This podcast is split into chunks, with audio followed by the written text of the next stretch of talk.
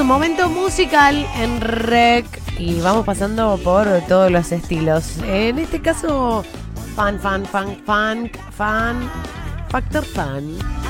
Que, bueno, eh, un año particular para cumplir 20 años a la banda, pero ya vamos a hablar de esto. eh, porque Factor Fan lanza un segundo disco y se lo vamos a preguntar a él. Rico Rodríguez es el encargado del saxo, teclados y coros de Factor Fan. Está en línea para charlar un rato con nosotros en este viernes. Muy buenos días, Rico. ¿Cómo estás? Beba te saluda. ¿Cómo andas? ¿Todo bien? Bien. No sabía si estabas o no estabas todavía, Sí, así que... Estaba calladito escuchando. Ah, estabas calladito escuchando. Bueno, escuchaste lo que dije, ¿no? Eh, 2020 estaban cumpliendo 20 años ustedes. 20 años, sí. Es un Bastante tiempo. Bueno, ¿y eh, qué año que vinieron a cumplir? ¿En qué fecha más o menos del año se cumplen o es así en general? ¿Tienen una fecha puntual? Sí, nosotros en realidad lo que hacemos es contar el primer show de la banda, como banda, como digamos como Factor Fan, que fue en marzo. En marzo, bueno, justo cuando arranca. Claro, sí. ¿Tuvieron así como una un festejo de la banda de los Sí. 20 años previo a la pandemia o ya los había agarrado? No, no, no, ya nos agarró, ya no, y imposible hacer nada. Oh. Igual por lo general lo, lo estiramos un poco, no lo hacemos en marzo por ahí, porque hace 10 años venimos haciendo fiestas o shows Sí. eh, de la banda, digamos, para con gente, todo, digamos, para, para festejarlo de verdad. ¿no? Sí, obvio, es que Este- la trayectoria, o sea, ¿quién? Eh, no, no hay muchas bandas que se banquen 20 años de trayectoria, Sí, así que sí, esto no. hay- es para celebrarlo. Caiga en el año que caiga. Es, es complicado 20 años. Eh, sí. Bueno, número redondo y cómo eh, atravesó a nivel grupal la banda eh, la pandemia. Y mirá, bueno, eh, algunos que vivíamos de la música tuvimos que empezar a hacer otras cosas sí. porque no nos quedó otra. Y la banda en sí, la banda como banda, eh, por suerte nosotros terminamos de grabar y masterizar el año pasado, eh, no, en febrero, en febrero de este año terminamos de masterizar, de grabar terminamos el año pasado, pero de masterizar en febrero, así que justo teníamos el disco terminado cuando arrancó todo. ¿Estaba Y- pensado esto ya entonces? ¿Cómo? Eh, Ya estaba pensado esto del disco. Venían eh, con la Sí, idea de lanzarlo para los 20 Pero- años. Claro, pero nosotros queríamos largarlo más o menos ahí en esa fecha, en marzo, abril al disco, no ahora. Claro. Pero bueno, como dijimos, ¿qué vamos a hacer durante todo el año? Porque no podemos hacer nada. Entonces empezamos a sacar un single, sacamos tres singles antes de sacar el disco. Ujú. Este, mientras tanto íbamos viendo de filmar el video, porque también íbamos a empezar a hacer el videoclip y tuvimos que cortar todo, no, no, porque no se podía salir, no se podía hacer, no pudimos filmar hasta hace dos meses que empezamos a filmar. Y bueno, se terminó justo ahora, hace un par de semanas. Y bueno, así que largamos todo junto ahora Claro. en diciembre, que, que nos, nos calzó justo. Bien, bueno, una se puede decir que es una banda del 2000, Factor Fan. Sí, Eh, una banda de- del nuevo milenio. Claro, del nuevo milenio. Eh, bueno, ¿cómo se llevan con estas, estos nuevos cambios, estas nuevas tecnologías en las que ya no se lanza el disco, sino que hay que hacer esto, ir, larga- ir largando de a poco, eh, shows por- a través de streaming? ¿Cómo mm, se llevan Y con esta situación? La verdad que el streaming es una ruleta rusa. claro. te puede salir muy bien Sí. te puede salir muy mal. Este, por más buenas intenciones que tengas, a veces siempre se te cae el- se te cae la conexión y ya está, digamos, o sea, se arruinó Sí. todo. Es muy complicado hacer un streaming. Aparte que ver el lugar, porque si no tenés un buen lugar, el sonido tampoco suena bien, no, no suena bien, digamos, Exacto. el, lo- el producto final. Es todo un tema lo del streaming, por eso nosotros decidimos no hacer streaming. Lo que hicimos fue grabar un show en el Teatro en Paraná eh, y lo vamos a alargar ahora el 27. Lo vamos a subir a YouTube y en las redes sociales, ¿no? Buenísimo. Este, conmemorando los 20 años, digamos. Algo teníamos que hacer para los 20 años, sin gente, pero bueno. Claro. Y después con respecto a, a todo lo otro, digamos, a lo virtual, está buenísimo porque por un lado eh, llegás a un montón de lugares, a países que nunca hubiese llegado como era tradicionalmente, ¿no? claro. Eh, a un montón de gente que por ahí nos escuchan, no sé, de Suiza. Y decís, ¿quién me escucha de Suiza? No sé, pero bueno, hay gente que se mete, en- se mete en Spotify y te escucha. Eso está buenísimo. Este, sí, está bueno. Bueno, ¿y cómo les llega a ustedes que, los escuchan desde otros lados? ¿Cómo? ¿Cómo les llega a ustedes que los escuchan desde otros lados? Porque cuando vos entras en Spotify, eh, tenés una parte donde podés chequear todo, la cantidad de gente que te visita y de dónde te visitan. Claro. Y entonces decir que este alcance, ¿dónde estamos? ¿Se imaginaban eh, cuando comenzaron con la banda eh, llegar a cumplir 20 años? La verdad que ni siquiera fue algo que pensamos. No, no fue algo este, premeditado. Es más, cuando la banda se formó, se, se formó como banda de covers, para divertirnos y nada más. Por eso se llama fan. Eh, claro, no surgió como un proyecto de vida a, largo plazo. No. no. ni ahí, porque aparte yo estaba tocando en Moblus en esa época, de, ahí, de, Santa Fe. Eh, yo estaba tocando en Moblus y bueno, todos teníamos distintas bandas y yo no quería comprometerme con otra banda, digamos, porque era, era todo un tema comprometerse con dos bandas. Y bueno, pero fue decantando y terminó siendo el centro de nuestras vidas. Qué lindo, qué lindo que, haya pasado eso también.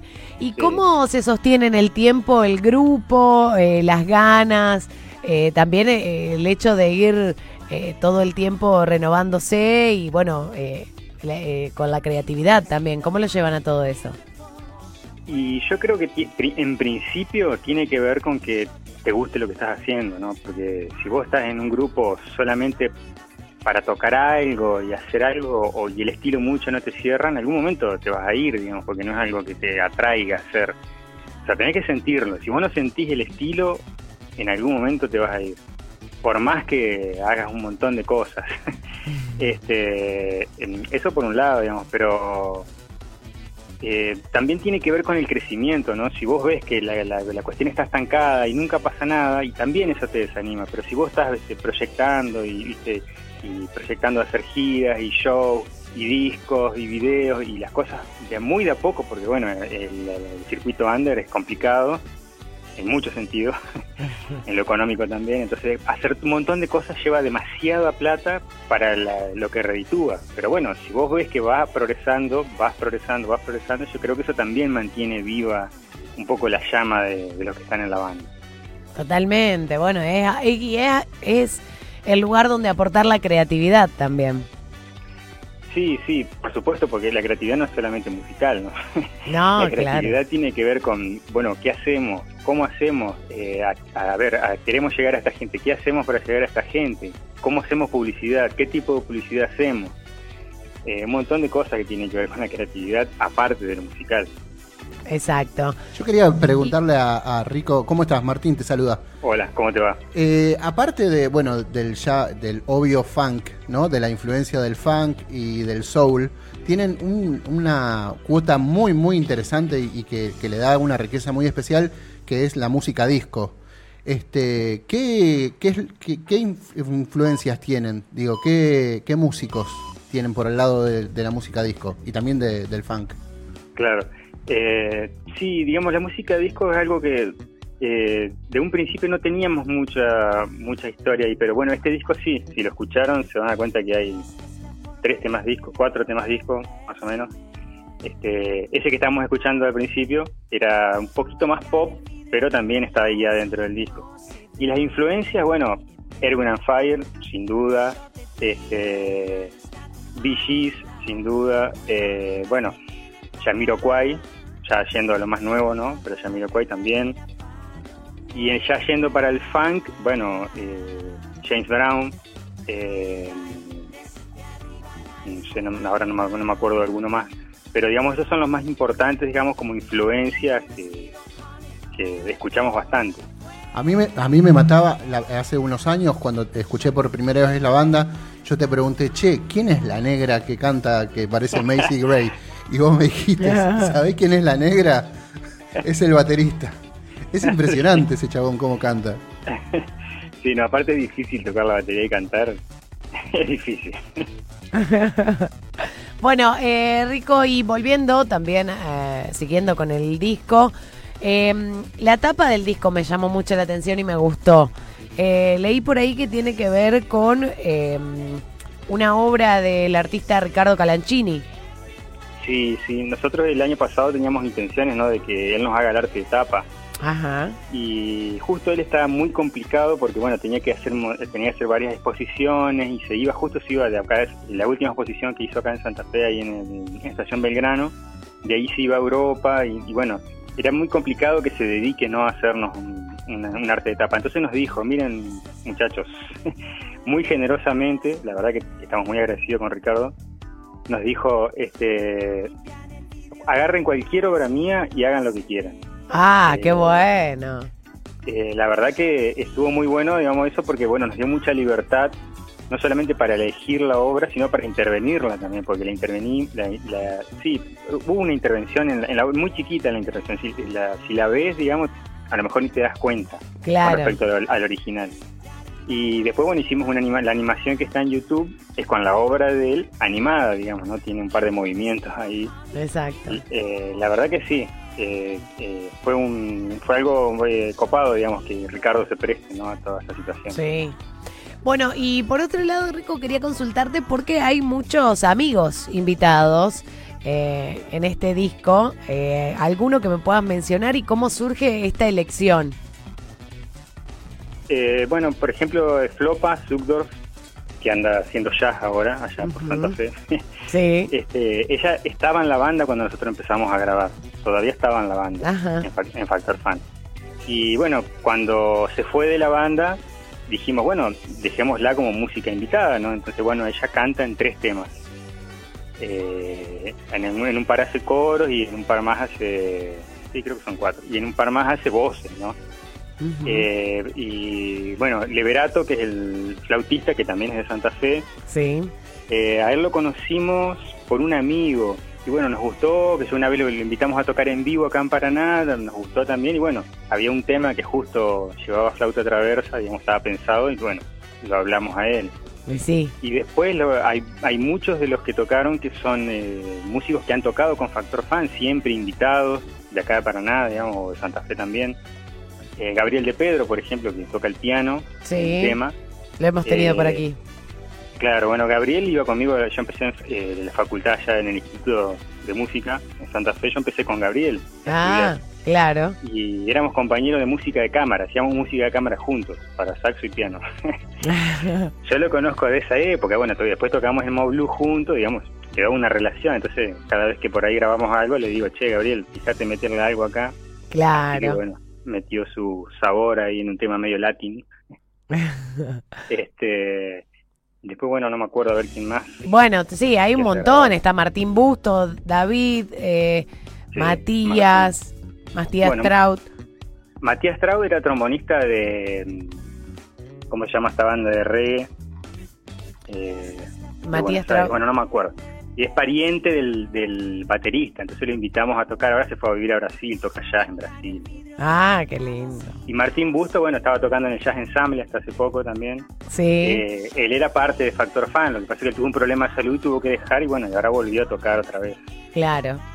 Bueno, después también está Lucas Cantaruti, ya para mencionar a todos. Martín Sí. Román en trompeta, eh, Melissa Bertossi en saxo, Agostina Arnold en coros y Agostina, Agostina Bertossi en percusión. Sí. Bueno, la verdad que Bueno. una, una varieté divina eh, buscaron. Sí, y también, viste, teníamos muchos arreglos. Por ejemplo, los arreglos de vientos. Hay temas que no tienen tanto arreglos, pero hay temas que tienen muchos arreglos de viento. Y sí o sí necesitábamos muchos músicos. sí. A lo mejor era para cinco vientos. Y bueno, nosotros en la banda estable somos dos. Claro. Este, entonces sí o sí necesitábamos llamar gente. sí o sí los necesitábamos.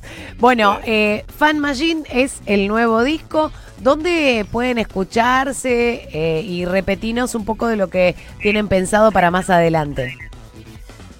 Bueno, lo pueden escuchar en cualquier plataforma de música, eh, Tidal, eh, Spotify, bueno.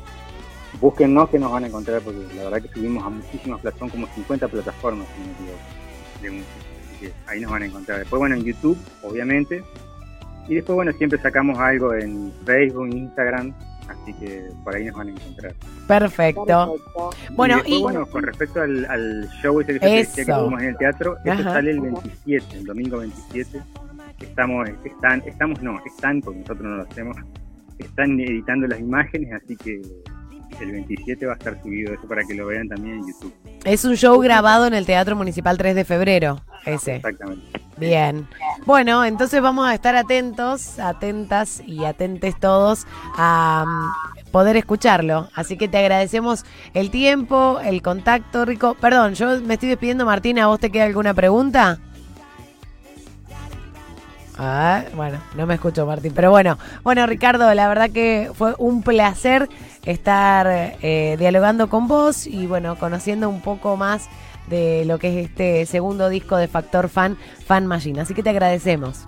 No, gracias a usted, porque la verdad, la verdad que como siempre, digamos, para todo lo que sea artístico en la zona, está bueno el apoyo por ahí de, tanto de las radios como de la tele, como de los medios eh, eh, impresos. Entonces, eh, el agradecimiento es nuestro. Buenísimo. Bueno, bueno, te vamos a escuchar, te vamos a estar escuchando ahora. Bueno, gracias. Gracias. Ahí escuchaban Ricardo Rico Rodríguez, él es el encargado del saxo, teclados y coros de Factor Fan.